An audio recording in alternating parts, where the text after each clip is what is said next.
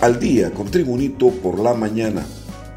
A continuación, la actualidad informativa nacional e internacional este lunes 18 de octubre de 2021. La ministra de Salud, Alba Consuelo Flores, aseguró que la agresiva estrategia de vacunación impulsada por el gobierno ha reducido en gran medida los casos de COVID-19 en centros de teaje y hospitales capitalinos. Muchos hospitales públicos y privados de Tegucigalpa, en efecto, han reportado un importante descenso en el número de personas ingresadas por el coronavirus. Lo atribuyen a la vacunación y a las medidas de bioseguridad adoptadas por la población. La funcionaria dijo que con esta estrategia de vacunación que hemos implementado en la capital, que incluyó los vacunatones, hemos visto cómo ha bajado la ocupación por el COVID-19. Más noticias nacionales con Tribunito por la mañana. Detectives de la Dirección de Lucha contra el Narcotráfico, en coordinación con fiscales de la Fiscalía Especial contra el Crimen Organizado, confirmaron este lunes la captura del alcalde de Talanga, Francisco Morazán, Roosevelt Eduardo Avilés López. La captura del jefe edilicio acusado de lavado de activos se realizó en una lujosa vivienda localizada en residencial El Limonar de la ciudad norteña de San Pedro Sula, Cortés. El portavoz del Ministerio Público, Carlos Morazán, detalló que la operación real tiene como objetivo ejecutar cinco órdenes de captura, entre ellas las de Avilés López y cuatro miembros de su círculo familiar.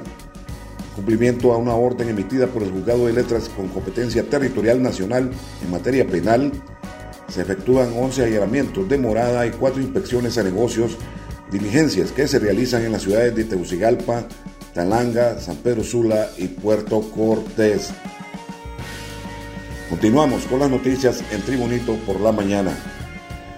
Diario La Tribuna prepara acciones legales luego que delincuentes cibernéticos se dieron a la tarea de falsificar el sitio del periódico para divulgar información falsa.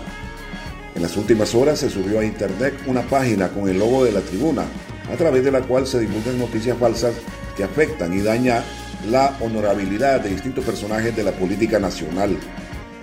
El sitio falso aparece en la web con el dominio www.la-latribunahn.com. Ese es un dominio impostor adquirido por piratas para impersonar el sitio web del periódico que es latribuna.hn. Entre las noticias internacionales se informa desde Washington, Estados Unidos y Tribunito por la mañana. Colin Powell, exsecretario de Estado estadounidense durante el mandato del republicano George W. Bush, ha fallecido a los 84 años de edad por complicaciones del COVID-19, anunció el lunes su familia. Hemos perdido a un notable y cariñoso esposo, padre, abuelo y un gran estadounidense, dijeron en un comunicado. Powell fue el primer afroamericano en ocupar el puesto de jefe del Estado Mayor conjunto antes de convertirse en jefe de la diplomacia estadounidense. El ex secretario de Estado falleció en el hospital Walter Reed en la periferia de Washington, donde suelen ser atendidos los presidentes estadounidenses. Más noticias con Tribunito por la mañana. El médico psiquiatra hondureño Javier Uclés advirtió que muchos síntomas o síndromes que son efectos de la pandemia y los hondureños están sufriendo los efectos inmediatos y tardíos. Ante la llegada de la pandemia inició el estrés a afectar la angustia, preocupación, el temor, pero de manera leve y al aparecer los casos de COVID-19 subieron los cuadros de ansiedad, angustia, pánico, miedo, depresión, ya que venía a darse una situación de alarma en todo el pueblo hondureño, detalló Uclés. Según el especialista en psiquiatría, la situación de alarma afectó la parte mental del hondureño que generó un alto incremento en los casos de angustia, ansiedad y depresión. Proseguimos con Tribunito por la mañana. Autoridades del gobierno junto a representantes de turismo, inversionistas y pobladores de Comayagua, tras la presentación del Aeropuerto Internacional de Palmerola, visualizaron la oportunidad de expansión a nivel de infraestructura para convertir la zona en una ciudad aeropuerto. En la presentación de la nueva terminal aérea el pasado viernes 15 de octubre, el presidente Juan Orlando Hernández enfatizó que no construimos un aeropuerto, estamos comenzando a construir una ciudad aeropuerto en el Valle de Comayagua, con un plan maestro de desarrollo integral y quiero agradecer a los alcaldes que hemos trabajado de la mano El mandatario hondureño agregó que la actividad económica generada por Palmerola no solo beneficiará a la zona central, sino a toda la región, y se visualiza convertir a Honduras en el centro logístico de Centroamérica, aprovechando la situación geográfica que tenemos entre el norte y el sur, con el canal seco, el aeropuerto y salida tanto por Mar Caribe como el Pacífico.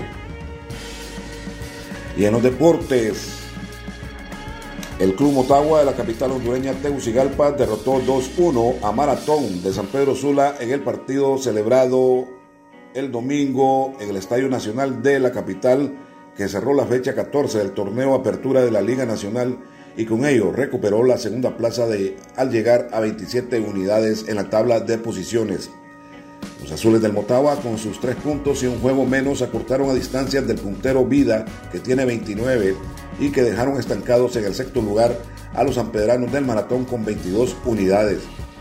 Las acciones fueron entretenidas de principio a fin y sirvieron de preámbulo del duelo que ambos clubes, el Motagua y el Maratón, sostendrán en la Liga CONCACAF por el boleto a las semifinales y que comenzarán este jueves próximo 21 de octubre en la ciudad norteña de San Pedro Sula.